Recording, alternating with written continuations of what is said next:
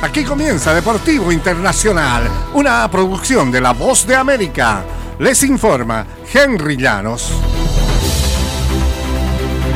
En el eh, fútbol americano de la NFL, tras unas semifinales de conferencia en esta disciplina decidida sobre la campana, ya conocemos a los cuatro equipos que jugarán las finales de esta temporada. Los Chiefs, Bengals, Rams y 49ers.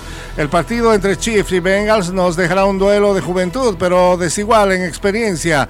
Los Chiefs, liderados por Patrick Mahomes, ya saben lo que es jugárselo todo en un partido, mientras que los jóvenes Bengals de Joe Burrow no cuentan con la misma experiencia. Sin embargo, los de Cincinnati son el único equipo de la NFL que ha sido capaz de batir a los Chiefs en los últimos 12 partidos, lo que nos deja ante un partido más que igualado entre dos quarterbacks que se tienen tantas ganas como el respeto. Pues al finalizar el último partido, Mahomes se acercó a Burroughs para decirle, nos vemos en los playoffs.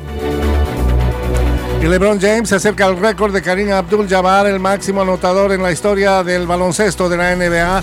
Por lo pronto alcanzó al legendario.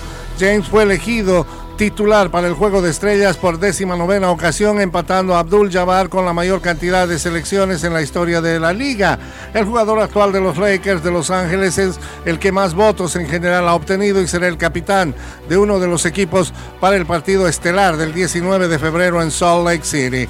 Por la conferencia este fue elegido como capitán Giannis Antetokounmpo de los Bucks de Milwaukee. Este es el año en que la NBA ha usado el formato de capitanes para el juego de estrellas. James ha sido capitán en cada una de esas ocasiones y jamás ha perdido el partido en cinco ediciones. Antetokounmpo es capitán por tercera vez luego de obtener el honor en 2019 y también en el año 2020. En el fútbol internacional, al comienzo de la jornada del partido, Vinicius Jr. fue víctima de un aparente delito de odio. Al final consiguió un gol que aseguró el pasaje del Real Madrid para semifinales de la Copa del Rey. El brasileño anotó en el tiempo extra para coronar la remontada del conjunto merengue que derrotó 3-1 a un Atlético de Madrid disminuido a 10 hombres en el duelo de cuartos de final. La antesala del partido entre los dos acérrimos rivales de la capital española quedó manchada en la madrugada cuando desconocidos colgaron del puente de una autopista un muñeco con la imagen de Vinicius y con un cartel que decía Madrid odia al Real. Los dos clubes condenaron el acto lo mismo que los dirigentes futbolísticos en todo el país. Madrid hay uno solo, todos saben, escribió Vinicius en Twitter. Y hasta aquí Deportivo Internacional, una producción de La Voz de América.